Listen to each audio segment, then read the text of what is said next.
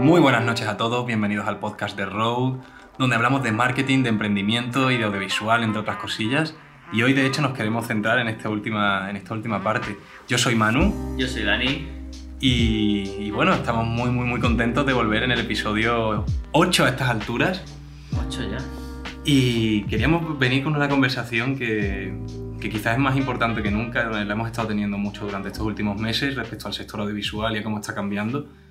Y con los Goya digitales extraños siendo el, sábado pasado, en estas circunstancias que estamos viviendo, creo que es un momento interesante para hablarlo. Cuéntanos un poco, Dani. Sí, eh, hoy respecto a los Goya, ya que lo hemos visto un poquito todo, tema de la tecnología, cómo nos está afectando tanto a nivel profesional como, como usuario, porque sí que es verdad que eh, el que ahora mismo cualquier persona pueda grabar una calidad brutal, y ya no es solo porque sea 4K, sino porque estemos hablando de que tenga mucho rango dinámico un móvil o porque estabilice muy bien, por hablar un poco de este tema y además ya vimos que en, la, en los Goya la principal protagonista fue la tecnología, fue todo por videollamada, para bien o para mal.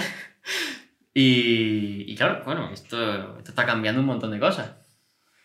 La verdad, yo creo que uno de los temas más importantes de los que quiero hablar hoy, de los que queremos hablar hoy, es el tema de los permisos. Cómo la gente eh, en el sector audiovisual, especialmente sigue pasando en España, va un poco por la vida buscando pedirle permiso a productores para que les dejen hacer una película. En vez de hacer una película, que me parece algo bastante ilógico y que se está dejando en evidencia con cada vez más, porque si ya para mí personalmente los premios son una tontería y especialmente los Goya pues son lo que son, mm, yo creo que este año se ha dejado más en evidencia hasta qué punto, o sea, mañana podríamos coordinarnos con unas cuantas personas conocidas y entre unas cuantas personas que no tenemos que ser de la cúpula de la industria podríamos montar un evento parecido. Quiero decir, la tecnología lo está cambiando todo. Exactamente, eso, eso justo lo, lo dijimos, tío, es decir, eh, esto lo podíamos haber hecho nosotros. Y es atrevido decirlo, pero, pero es que no está muy lejos de la realidad. Lo que nos diferencia ahora el presupuesto de la escenografía en sí y poco más, ¿eh? Y las pantallas LED de atrás, pero en sí... Claro, ahí volvemos a ese concepto de que una persona muy, muy rica y con muchos contactos contra una persona que no tiene ese dinero ni esos contactos es muy, es muy difícil para la segunda persona ganar. Pero una persona rica contra muchas personas que no tienen contactos ni dinero, yo creo que empiezan a cambiar las normas del juego y, y ahora más que nunca.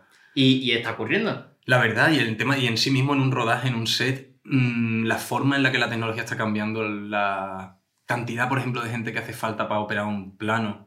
Por ejemplo, llevar una grúa no, es algo que antes hacía falta Sí tres, sí. cuatro personas, y ahora entre dos lo llevan cómodamente. Dos, tres si ya te quieres poner, pero vaya, que con dos en verdad, con cada uno con su mando, lo llevan motorizado perfectamente, que esa es la clave, la, la motorización, los sliders, ese tipo de tecnologías, los focos que puedes controlar desde un mando, son cosas que yo creo que están cambiando mucho la dificultad y la ac- ac- accesibilidad de- del sector. Y las propias cámaras, al fin y al cabo. Porque, claro, no es lo mismo plantearte rodar con una cámara que pesa sus 5 o 10 kilos perfectamente a coger una mirrorless que graba de una forma espectacular y te da una calidad impresionante en comparación con el dinero con el que cuesta y el dinero que te cuesta una Arri, por ejemplo. Claro, claro. Entonces, claro, eh, sistema de estabilización de cámara mucho más barato, la cámara en sí es mucho más barata. Hay teléfonos como los iPhone especialmente que, es, que ofrecen una calidad que es brutal y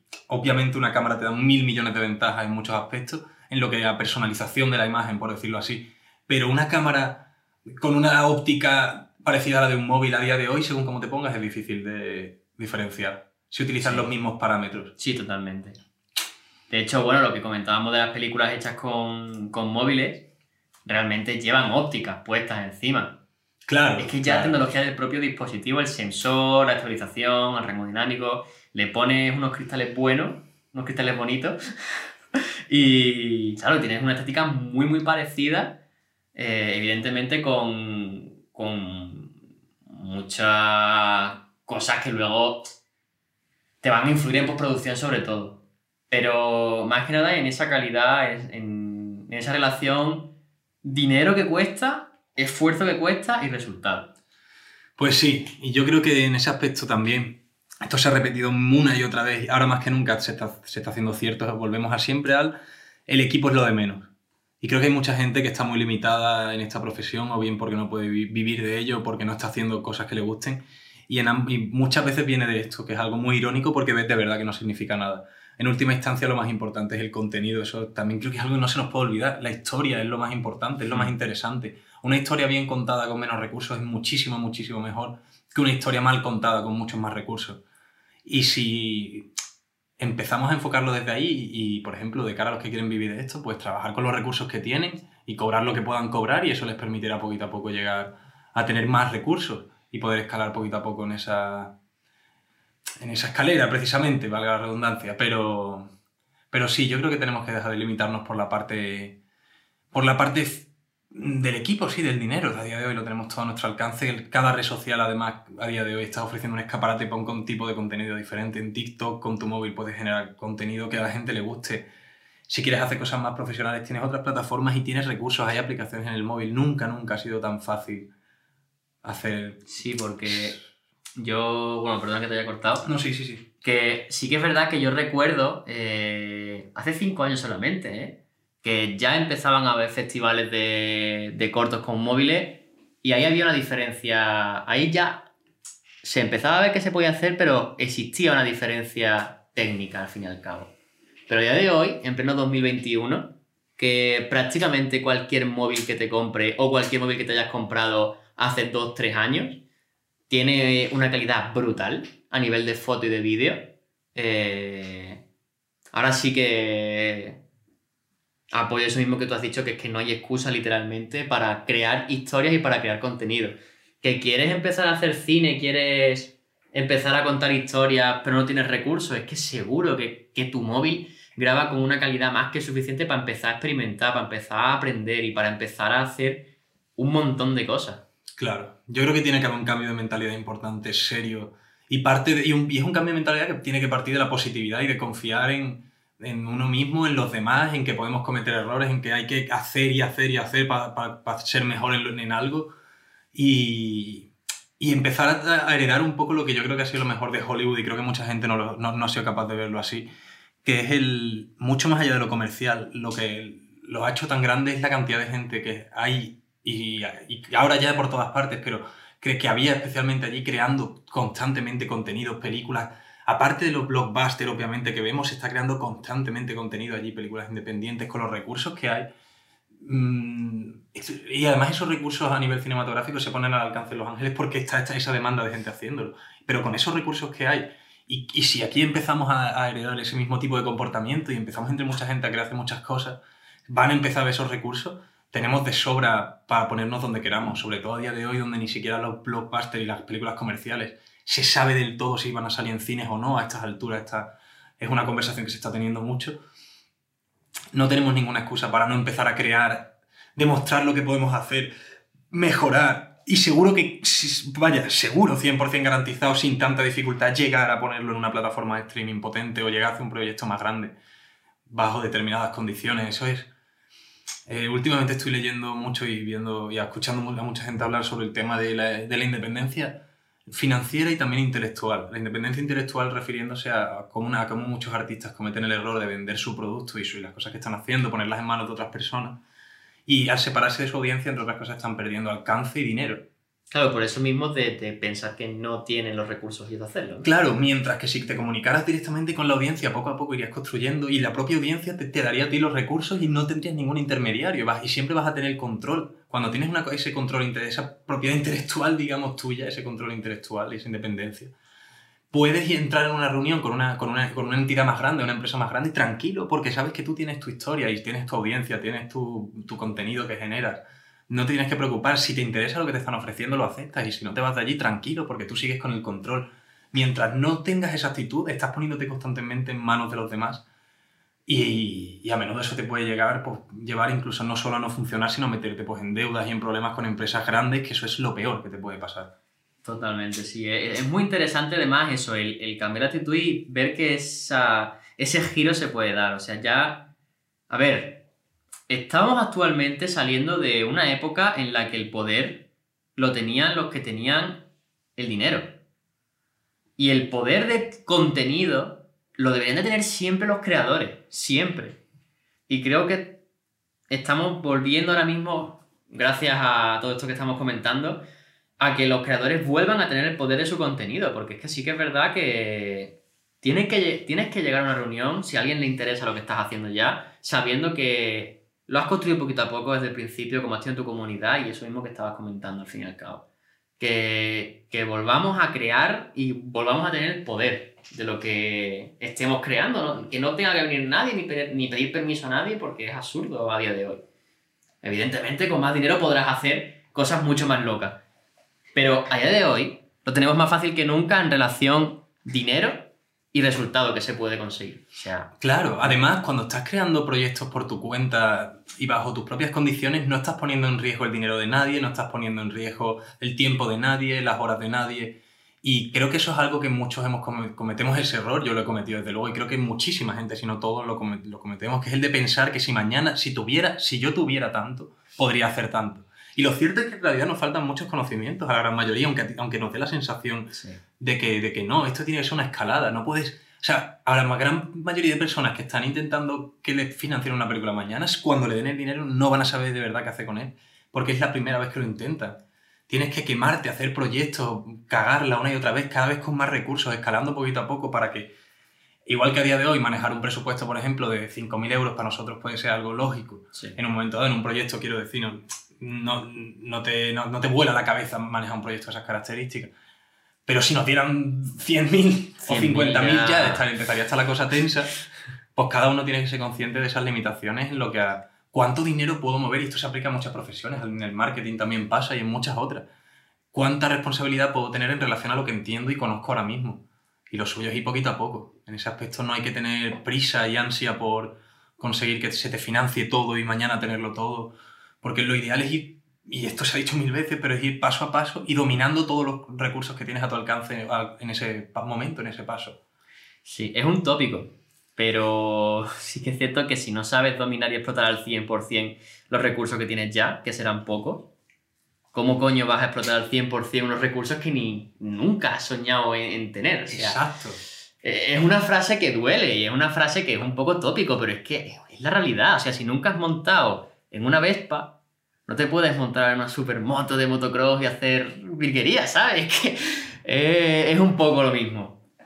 Y también un poco te quería preguntar, tío, eh, ¿qué, opinión tienes respecto a esto típico que se dice de, no, tu primera película ya te marca, tu primera película, porque eso es un bloque mental que sí que es verdad que muchos artistas... Claro, eso es, eso es una cosa que yo mismo también he luchado mucho y creo que va de, base con la mentalidad de lo que ya estábamos hablando. Si tu primera película va a ser poniendo en juego cientos de miles de euros, sino millones de personas ajenas que no conoces de nada, con presiones y con y con modificaciones que te están imponiendo otra gente, pues, pues, probablemente te estés jugando mucho. Y en realidad no es que te estés jugando mucho con la audiencia, ni siquiera, te estás jugando mucho con, con, la industria y es seguir teniéndole miedo a la industria. Sin embargo, si tomas ese, el control de esa, de esa situación y dices, por ejemplo, voy a hacer mi primera película, mi primer gran proyecto por mi cuenta, no tienes a nadie a quien de verle nada, en cierto modo. Y da igual que esté mal, porque si está mal y estás dispuesto a cambiarlo y asumirlo, la gente te va a dar mil veces la oportunidad como audiencia para hacerlo. Y no te estás metiendo en problemas con nadie. Y aunque te metieras en problemas con el sector, si luego quieres volver a hacerlo por tu cuenta, la, gente siempre está dispuesta a perdonar, a avanzar y a, volver a ver tu contenido. Especialmente si vas de cara y dices, mira, hostia, es que he hecho esta película y se me ha ido las manos. Pero bueno, de hecho hay un, un artista que me gusta mucho en YouTube, eh, americano, que se llama Austin McConnell. En YouTube, si alguien que escuche en inglés lo quiere buscar que tiene un vídeo que me marcó muchísimo, muchísimo, muchísimo hace tres años, que era eh, la traducción del titular, algo así como, he hecho una película y es la, y es, la mierda, está fatal. y el tío pues contaba muy abiertamente y de una manera súper constructiva la experiencia de coño, cómo se le había ido de las manos a la ambición de lo que, del proyecto que estaba queriendo hacer y, y cómo al final no estuvo bien. Y simplemente pues trajo un mini documental de media hora sobre todo lo que aprendió de cara a seguir intentando, lo que esa es la otra. O sea, eh, si de verdad te quieres dedicar a esto, tienes que estar dispuesto o dispuesta a hacerlo, pase lo que pase una y otra vez. Esto es un poco igual que las empresas, igual que cualquier cosa que quieras en la vida. Si de verdad lo quieres hacer, da igual cuántas veces la cagues en el proceso, que vas a seguir intentándolo y por necesidad cada vez vas a ser mejor y vas a haber aprendido más. Súper vital eso, sí. Porque solemos tener menos miedo a, a fallar y a liarla cuando cuanto menos nos importa ese objetivo o esa cosa que queremos conseguir y con la cosa que realmente nos importa no queremos tampoco tener miedo a cagarla, pero es que cuando, la, cuando fallamos es cuando realmente aprendemos y, ese, y esas son las barreras mentales que tenemos al fin y al cabo. Eh, yo, por ejemplo, cada vez que me planteo hacer un proyecto, evidentemente me, me paraliza y me, y me da miedo. Cada posible fallo grave que pueda hacer y los he cometido y los que me faltan por cometer, pero es que al fin y al cabo, bueno, pues es un proceso que yo sé que ciertos fallos que he tenido ya, algunos y la gran mayoría no lo vuelvo a repetir, otros pues se repetirán y se repetirán de diferente modo y es parte del proceso. Y no olvidemos también que un rodaje y un proyecto artístico es una consecución de problemas que hay que solucionar también. O sea... Siempre, claro. hay una frase en inglés en ese aspecto que me encanta decir en inglés que filmmaking is problem solving. Exacto. Y la traducción efectivamente es el hacer cine, digamos, es solucionar problemas, son sinónimos. Y esto se aplica así a casi todo en la vida. Si, si sobre todo a más ambiciones, a ambiciones más altas tengas, más dispuesto tienes que estar a jugártelo todo, digamos, y a lucharlo una y otra vez y a... Sí. Y a, y a superar muchísimos inconvenientes, muchísimos problemas que te van a surgir por el camino. Siempre. Y, y, a raíz de ahí es donde encuentras realmente, cuando te quieres dedicar al tema audiovisual, al tema de artístico, donde te quieres posicionar, porque hay marrones que te quieres comer y otros que no. Claro. Entonces, gracias, no es, no es gracias al éxito donde vemos donde queremos estar, es gracias a los marrones. Es decir, ostras, este marrón no me lo quiero comer, Claro. o bueno, este marrón me ha gustado solventarlo, esto sí me gusta tal. Claro, y, claro, y- de hecho, mucho eso lo, hablo, lo he hablado muchas veces con gente de producción, gente de producción que yo eh, me, me cuesta, me, me gusta la producción, pero no en un tema tan, tan metido como otra gente. Y es justo eso, y a mí me gusta más pues otros, otros marrones. y, y es eso, sí, es encontrar qué marrón quieres solucionar. Pues sí, la verdad. Y esto... En fin, sí. En esta línea hay que, hay que mantener que, por, por- volver un poco al hilo del podcast, Sí, el equipo es lo de menos, sí, hay que lucharlo al máximo, hay que empezar a hacerlo respecto a no hacer nada por ningún tipo de miedo, eh, parálisis por análisis que se llama. Y, y, eso- y ese es el único camino para avanzar. Y, es verdad que antes empieces a hacerlo, pues más, tiempo vas a tener por delante para mejorar, pero nunca es tarde también, es importante decirlo. Y hay que estar de verdad sacrificados y dispuestos a, estar a la altura de nuestros ideales y de nuestros sueños, por decirlo así. sí. No. Ah, sí, bueno, te perdón. No, sí. dime, dime, dime. No, era solo un pequeño apunte que es que cuando imaginas un proyecto en tu cabeza, eh, lo, lo visualizas de una manera. Cuando ese proyecto está hecho, es totalmente alejado a lo que tienes pensado en tu cabeza y eso tiene un periodo de frustración, pero eh, llega un momento en el que ese mismo proyecto que ya está hecho lo vuelves a pensar y cuando lo ves en tu cabeza ya no recuerdas cómo lo tenías al principio del proyecto. Claro. Lo recuerdas tal y como está. Y es cuando, y es ese proceso es donde se crea algo nuevo, algo. Es, la magia de verdad del Mm. cine, por decirlo así. Como bien dice Scorsese, si cuando ves el prim- la primera versión de tu, de tu proyecto no te pones un poco malo, algo has hecho mal. sí, totalmente. Porque ciertamente, la, pe- y eso pasa con todo el arte, lo que sea que estás creando, te, te tienes que enfrentar a, a la realidad de que es distinto de lo que tenías pensado originalmente, pero es que eso es justo la magia. Es el- lo, lo que cree, la diferencia entre lo que tienes en tu cabeza y lo que creas, la mezcla más bien es donde se, se genera algo único y especial. Eso es lo bonito. Si haces el mismo dibujo 100 veces un año detrás de otro, probablemente cada dibujo sea ligeramente diferente y eso es lo bonito y probablemente cada uno, cada uno sea mejor. Totalmente, claro. Y volviendo al tema del equipo, tío. Esto también lo quería plantear aquí un poco contigo porque estamos hablando de que todo esto es muy bonito. Pero que eh, a nivel ya empresarial, a nivel de negocio, el tema de que cualquiera tenga tanta tecnología en su poder, esto es una cosa que muchos compañeros me dicen, "Uf, lo que hace este móvil, lo que hace hace tal, me da miedo, ¿eh? Uf, tal, uh, las cámaras robotizadas, tal, nos está quitando trabajo. A ver, sigue, sí. Eso, ese argumento me pone muy nervioso. De verdad, porque creo que la gente es muy vaga y no entiende a qué se dedica. Punto uno. No, hay, no, no existe una amenaza al mercado audiovisual porque no existe el mercado audiovisual. ¿Y por qué no existe el mercado audiovisual? Porque no hay una demanda real. No, no, no vas por España, por ejemplo, y, y va la gente diciendo, hostia, necesito contratar un vídeo, necesito contratar un diseño. No es, no es para nada la norma general. Ojalá. Hay una cosa que se llama que la ley de Dunning-Kruger, que ya hemos mencionado en otros episodios, y es ese proceso por el cual cuando no sabes nada de algo piensas que es muy fácil hacerlo, a más aprendes, más difícil te parece, te parece, te parece más difícil y llega un momento en el que simplemente pues llegas a, una, a un punto estable de decir entiendo lo difícil que es esta profesión y la entiendo lo suficiente para manejarme y, y entender, entenderme con ella. Y ahora mismo la gente, todo el mundo respecto a lo audiovisual está en un punto muy bajo porque nadie entiende cómo funciona, entonces parece fácil y no parece importante, nadie tiene, no existe cultura respecto a esto y mientras no haya cultura no hay mercado, como Totalmente. también hay que repetir una y otra vez. El hecho de que existan dispositivos que le permitan a la gente, le pongan al alcance hacer este tipo de cosas, es la leche, es lo mejor que nos puede pasar, porque Yo- les ayuda a crear conciencia de lo que estamos haciendo y lo que están haciendo, a valorar cuáles son sus límites y ahí y cuando ellos están intentando hacer un vídeo es donde entienden, vale, si quiero hacer un vídeo de determinado nivel necesito contratar a un profesional. Y ahí es donde entran. Tienen que ser ellos los que tengan la iniciativa de, de valorar su imagen y de cuidarla y generar contenido. Y si tienen más herramientas a su alcance para hacerlo mejor, mejor que mejor. Es verdad que eso sí que lo que sí también está haciendo es que está dándole cada vez más importancia a la creatividad y cada vez menos importancia al técnico y al equipo. Pero es que eso es un poco la evolución y es de lo que venimos hablando.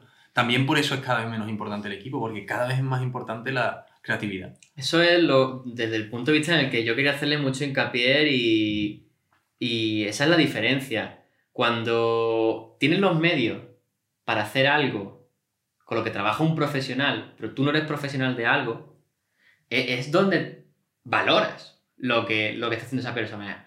Y tenemos que valorar que los creativos no trabajamos por porque tengamos X materiales, por lo que sabemos y por lo que volvemos a lo de antes, hemos ensayado y error, ensayo, error, ensayo, error. Y, Totalmente y lo, cierto. Exacto. lo quiero enfocar y matizar desde ahí, porque No, claro, claro. O sea, Me cosa es encanta. que hay que desarrollar esa creatividad, efectivamente. Hay que aprovechar también. Mucha gente que tiene ahora mismo sus recursos muy limitados tiene que centrar todo su esfuerzo en mejorar mucho, mucho su creatividad. Para que, cuando para que ya cuando vayan cogiendo mejores recursos les sea más fácil hacer algo muy potente. Yo creo que esa es la magia ahora mismo de cómo está funcionando el sector y es hacia lo que están evolu- evolucionando todas las profesiones. El otro día estábamos hablando de un modelo de negocio un poco loco, que sería ahora en tiempos de COVID en el que los restaurantes están teniendo una demanda muy baja, crear una marca online con unos platos determinados y diseñar el menú, pero subcontratar a otros restaurantes para que lo hagan y todo por delivery, por envío. Eso es creatividad aplicada al sector de la hostelería y yo creo que eso seriamente puede ser un, un, un futuro muy real. sí, Mm. de hecho se está aplicando cada vez más. No, no, bueno, no porque eh, no hay restaurantes que yo conozca aquí en España que solo funcionen así. Pero la subcontratación de otros restaurantes eh, no lo veo ninguna locura. No, claro, es un modelo de negocio Mm. Sostenible, te curras la parte de marketing y de imagen online, que es la que a día de hoy prima por encima de todo, y... Y bueno, y después la, sus, subcontratas a determinados restaurantes en, la- en las ciudades donde vayas a ofrecer tu producto y les, les, les mandas tu menú, estáis de acuerdo en qué estás ofreciendo y, y todo y es un win-win. Y es eso, Es cada lo que profesional a lo suyo. Totalmente. Yo creo que tenemos ahora mismo, a lo que quería llegar con este ejemplo, es que el poder de la creatividad ahora mismo y de la imagen y del marketing y de la parte que no requiere tantos recursos, es, no tiene límite, ciertamente. Si quisiéramos y le dedicáramos de verdad todas las horas del día a trabajar y a crear y a movernos, eh, podemos estar donde queramos, cuando queramos. Sí, además esto se aplica a todo. Esto que acabas de decir es la clave. O sea, el tú tener la creatividad para poder generar todo lo que tú quieras y que veas que le va a hacer falta a los clientes, poder generar valor, beneficio a- y, y poder tener ese negocio, es la clave. Porque la tecnología está ahí y la tecnología en mayor o pequeña medida es hasta el alcance de todo el mundo. Y ya es el, el ver realmente la capacidad de cada uno de aplicarlo, porque claro, cuando tienes un buen cacharro, una buena herramienta para trabajar y tú no tienes ni idea, y eres el único que la tiene, puede ser el mejor. Pero en el momento en el que todo el mundo tiene esa herramienta, amigo, ahí es donde, donde tiene que salir la creatividad, donde tiene que salir unos La profesionales profesionalidad, exacto, exacto. y mostrar por lo que valemos, que es por lo que sabemos y por lo que hacemos, no por lo que tenemos muchas veces. Exacto, yo creo que la gente sigue confundiendo en esta profesión como en muchas otras el hecho de que a más conocimiento tengas en la vida, mejor estás jugando la partida. Es que no hay más. A más sepas de, de algo, de cualquier cosa, y en general a más sepas, más control y más poder tienes en respecto a tu vida y a lo que quieres hacer con ella. Y creo que ese es un mensaje muy, muy bonito para cerrar este podcast. Totalmente, estoy muy de acuerdo. Yo lo- no tengo ni un solo pero a esta frase y, Vamos a y lo porque, dicho. ¿Para qué vamos a mancharlo? Sí. ¿Sabes? Que quede limpio, que quede quedar con ese mensaje. Ahora mismo la creatividad está al poder, el conocimiento está al poder, está al poder y el esfuerzo siempre son la- las tres claves para llegar donde, donde quiera que quede llegar. Así que nada, Un abrazo enorme, muchísimas gracias por escuchar otro capítulo más. Ha sido un placer gigantesco, de verdad de corazón. Eh, suscribíos si queréis seguir escuchando contenido como este y seguirnos en redes sociales. Tenéis los links abajo en la descripción, tanto estéis escuchando esto en YouTube, lo estéis escuchando en Spotify, en Breaker, a través de Google Podcast, de iTunes, donde queráis. Si estéis donde estéis vais a tener nuestro link y vais... Y nos encantaría además que formarais parte de nuestra comunidad, así que un placer y un abrazo gigante.